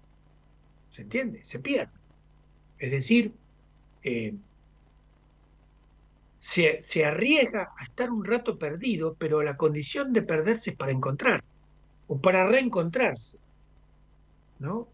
Porque muchas veces lo que nos sucede es que nos vamos perdiendo de nosotros mismos, de nuestra propia esencia. Y vamos manoteando cosas que a otros les sirvieron, pero que a nosotros no nos sirven. Y hay un malestar de una distancia de uno con uno mismo que es el que enferma. Por eso el, el- el lugar, el- lugar de la terapia, el consultorio, el lugar de la clínica, como solemos decir a veces, es un lugar donde la, la- pregunta emerge, do- donde debe emerger, donde debe salir. Es, es el lugar donde uno se permite descolocarse, se permite perder el control, ¿no? Se permite descontrolar,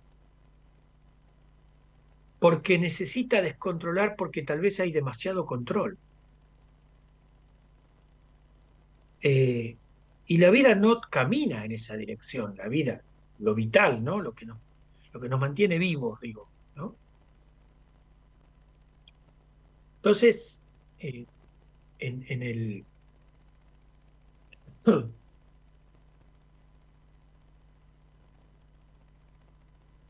en este momento de, de, este, estamos en el tiempo de Navidad, digamos, yo me siento como cobijado por esta magia que enuncio. No, no, no. Traería un montón de ejemplos, pero nada, son ejemplos que, que ya los vivís vos, si tenés los ojos abiertos, si tenés los lentes de la Navidad. No por religiosa, sino por tiempo mágico. ¿Se entiende? Este, no por una religiosidad determinada, sino por, por, por, por esos ojitos de niños que brillan y, y me devuelven este, y, y conectan con tantas cosas, ¿no?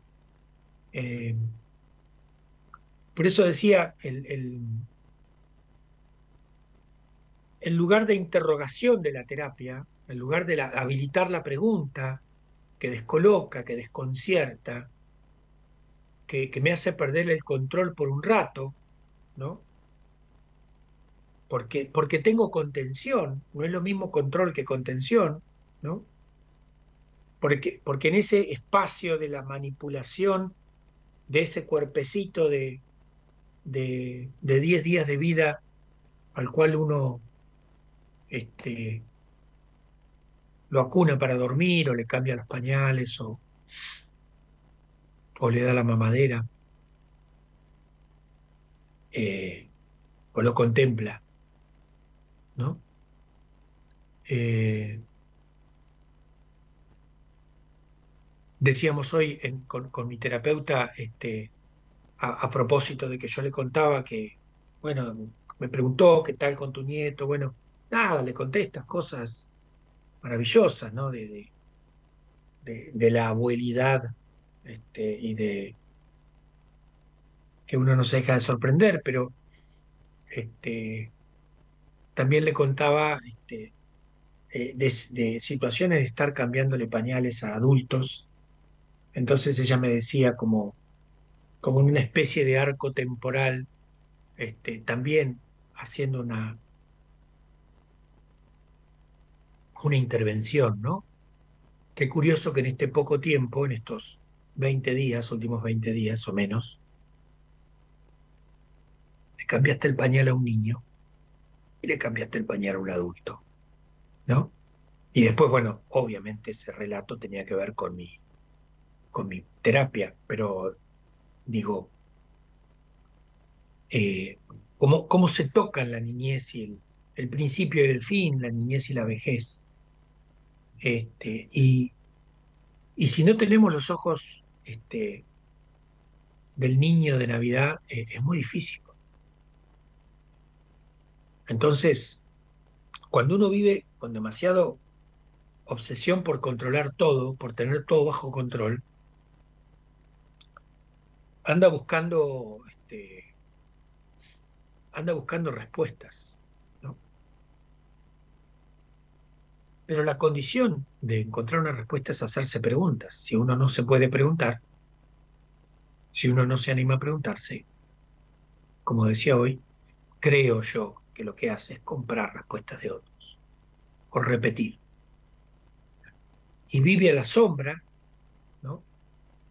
De otra, de otra persona, de otra vida, de otros deseos, y nunca se anima a ser uno mismo. Entonces, este, en este sentido iba la inversión de la pregunta que quería hoy compartir con ustedes, de no tanto pedirle al, al año nuevo, sino ¿qué, qué puedo ofrecerle yo al año nuevo? Porque seguramente tengo algo para ofrecerle. Lo que pasa es que por ahí creo que no tengo nada para ofrecerle. Y si creo que no tengo nada para ofrecerle, lo más probable es que esté viviendo una vida inauténtica, ¿no?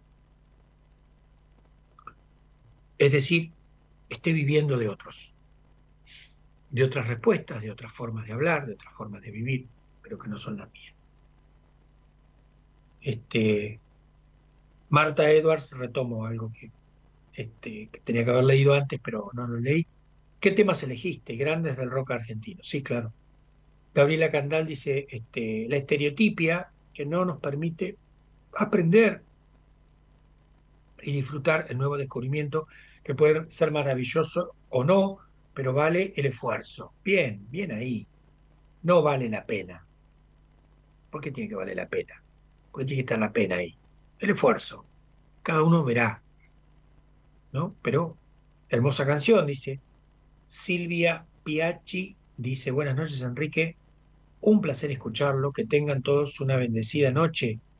Un abrazo desde San Salvador de Jujuy. Uy, un abrazo Silvia.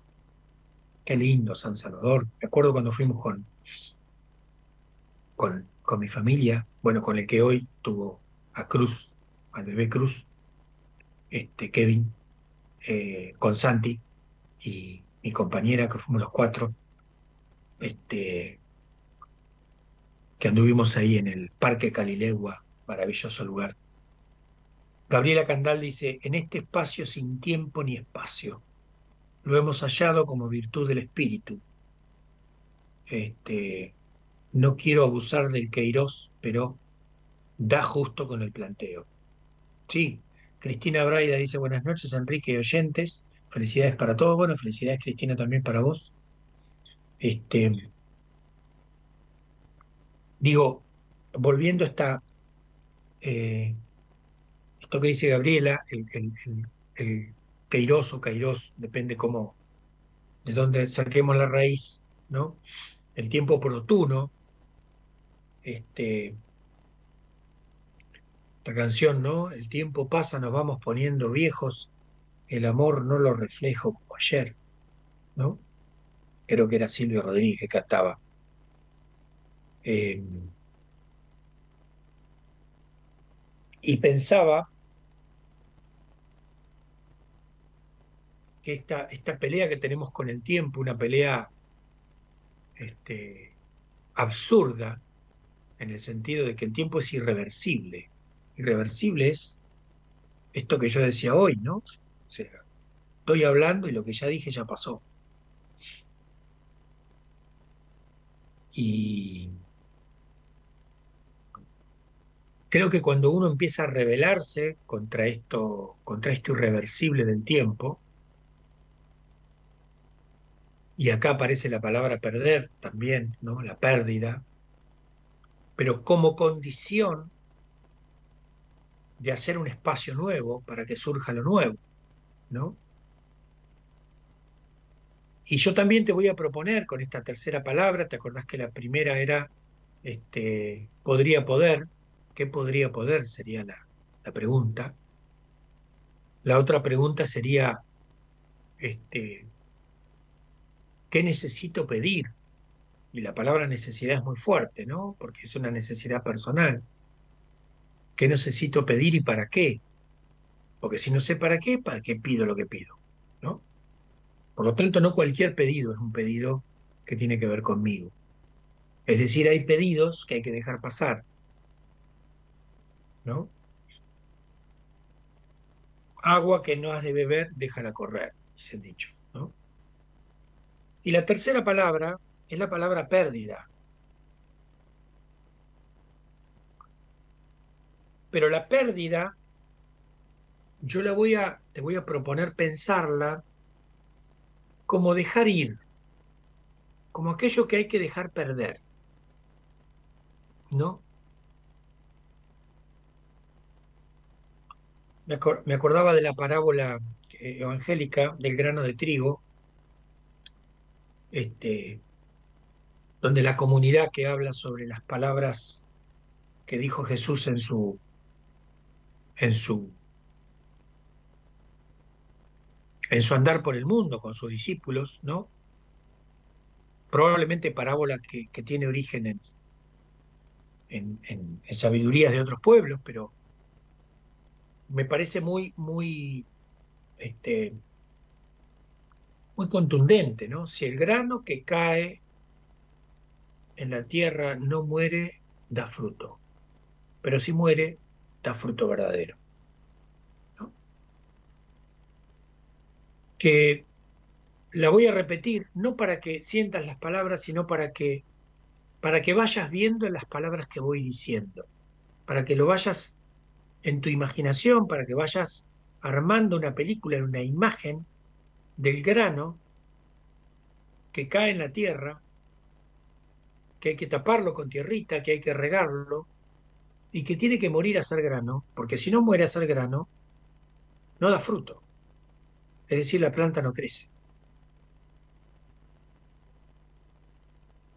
Y en este sentido, creo que la pérdida, que es un dato fundamental de la vida humana, es la condición que cada uno de nosotros le cuesta tanto asumir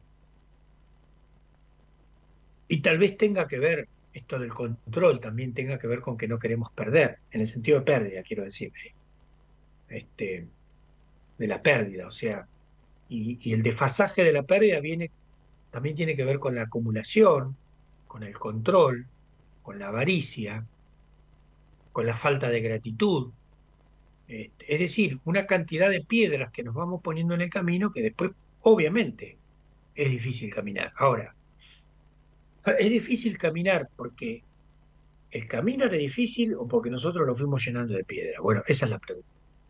¿No? Eh, y esta parábola que, me recuerda a esta zona de promesas donde al final hay recompensas, el final que no es el final de la vida humana, el final que es el final de, una acción, ¿no? Nosotros solemos decir en, en terapia para todos, este, para todos los pacientes, digo, ¿no? Salió como un terapia para todos. Este, como un, como una propaganda.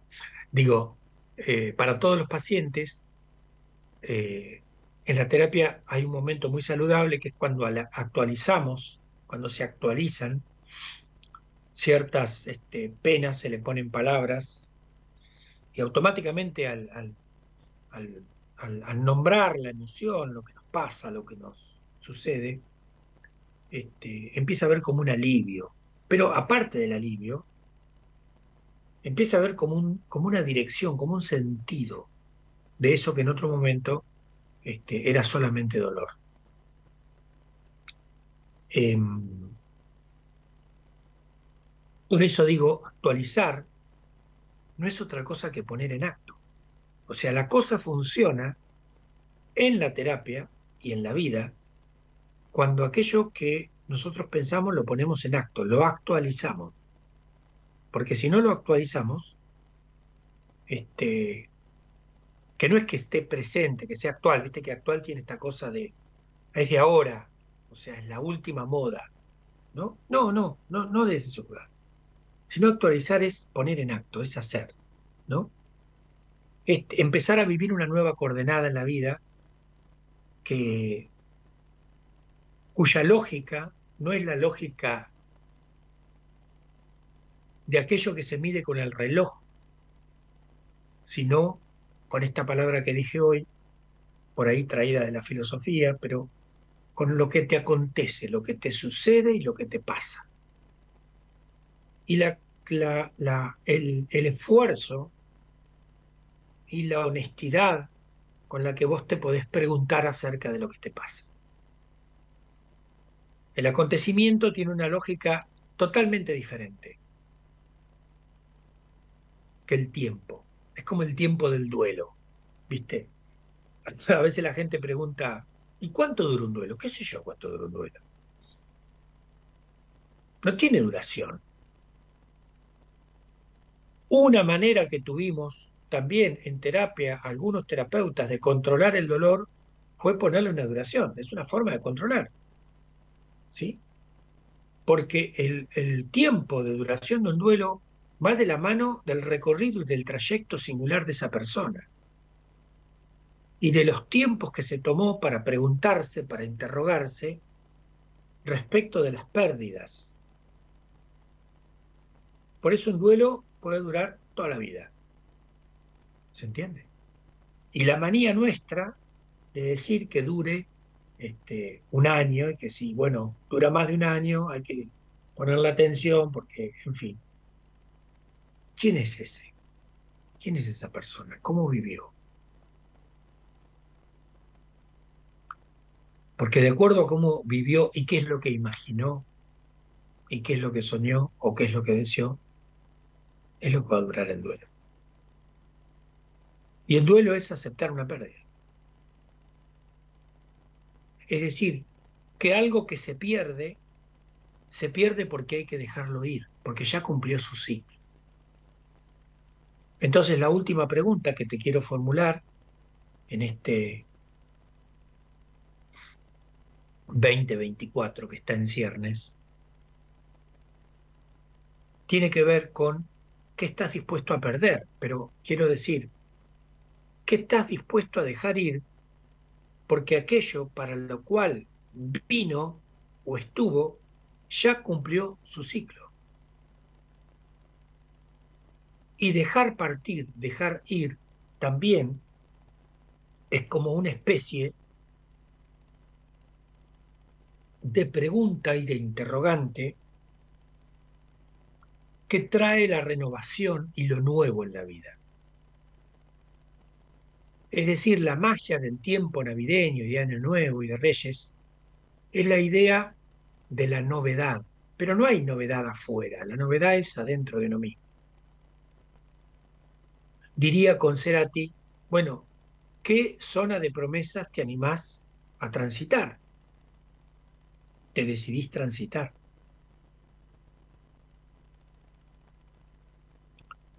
Cristina Braida pregunta, ¿puede ser que haya escuchado la palabra kairos? ¿Cuál es el significado de la palabra? La palabra kairos significa, este, decía hoy en, la etimología griega, eh, el tiempo oportuno, el momento justo.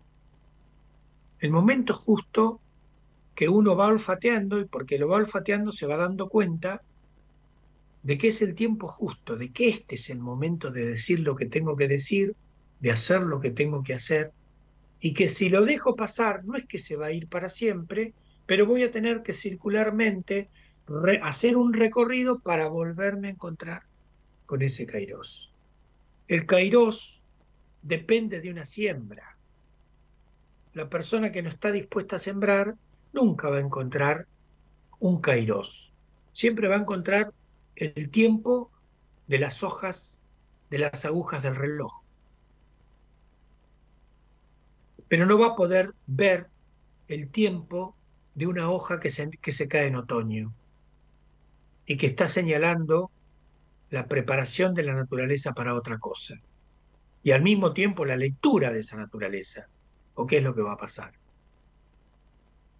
Entonces, este tiempo de Navidad, que, que es un tiempo de... Hace poquito fue una noche, una buena noche y una noche buena, pero que inaugura por buena, por, por, por, por bondad, por, por bondad de la mirada del niño, nuevos horizontes en la vida de cada uno. Pero bueno, necesita que vos le aportes preguntas. Entonces, ponete en el ejercicio de interrogarte, ponete en el ejercicio de perderte, pero para encontrarte. Porque tenemos mucho asociado a que perder es perder algo que tengo. Y diría este, Facundo Cabral, mano ocupada, mano perdida. Entonces la mano está para tomar, pero también para soltar. Entonces, este, en este 2024 eh, juguemos a que no le vamos a pedir nada y que nos vamos a preguntar qué le podemos ofrecer. Y solamente escudriñando dentro de uno mismo, este, como todos tenemos ojos de niño, por lo menos este, así, yo estoy convencido de eso, podemos recuperar gran parte de esta mirada que nos va a permitir hacer las mejores preguntas, que son las que seguramente estás necesitando. Dice eh, Gabriela, excelente parábola, he perdido dolorosamente, he duelado, y me llevará un poquito más, dado lo reciente de la pérdida, pero, pero he cerrado un ciclo, por lo tanto seguiré andando más liviana. Claro, de eso se trata. Y Cristina ahora dice, qué buena explicación, Enrique. No, gracias. Qué sé yo, si explico bien o no. Simplemente quiero compartir con ustedes y ustedes a lo largo de, de mi presencia en buenas compañías me han enseñado a comunicarme este, de esta manera. Les agradezco mucho, les deseo este, un buen año, pero porque son capaces de ofrecerle al 2024 lo que tienen para ofrecer de cada uno de la vida de ustedes. Feliz año. Aprovecho para saludar a Gerardo en, en los controles, en los controles para que esto salga bien, a Eloísa, la productora, y agradecer al grupo de Buenas Compañías. Ya nos hemos saludado y nos hemos deseado lo que nos tenemos que desear, lo que cada uno necesita. Y lo que cada uno necesita está dentro de uno, no afuera. Abrazo para todos. Buen año para ustedes.